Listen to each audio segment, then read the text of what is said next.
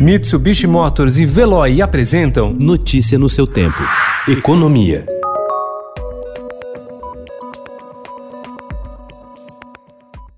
A recuperação em V, tão sonhada por diversos setores em meio à crise do coronavírus, pode estar a caminho de se tornar realidade no mercado imobiliário de São Paulo, o mais pujante do país. Os negócios apurados até aqui evidenciam quedas nas vendas de abril e maio, mas que foram abrandadas ao longo de junho, despertando otimismo entre empresários e analistas.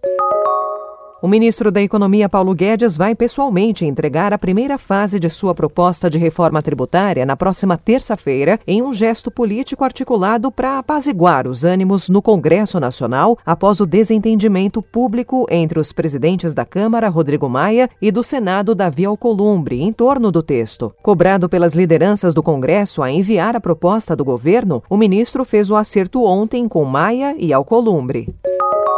Pesquisa realizada pelo IBGE revelou que 1 milhão e 300 mil empresas do Brasil estavam com as portas fechadas de forma temporária ou definitiva na primeira quinzena de junho.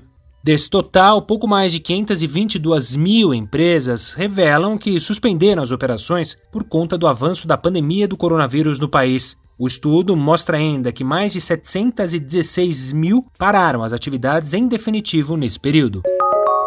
O dia foi tenso para a Bolsa de Valores de São Paulo, a B3, que, assim como os principais índices do mercado acionário do exterior, fechou em queda de 1,22% aos 100.553 pontos ontem, após dados econômicos vindos da China mostrarem que a recuperação total da economia do país ainda deve demorar para acontecer. O real operou ontem novamente descolado das moedas emergentes e a cotação do dólar encerrou o dia com desvalorização de 1,10% 10% a R$ 5,32. Notícia no seu tempo. Oferecimento Mitsubishi Motors. Apoio Veloy. Fique em casa. Passe sem filas com o Veloy depois.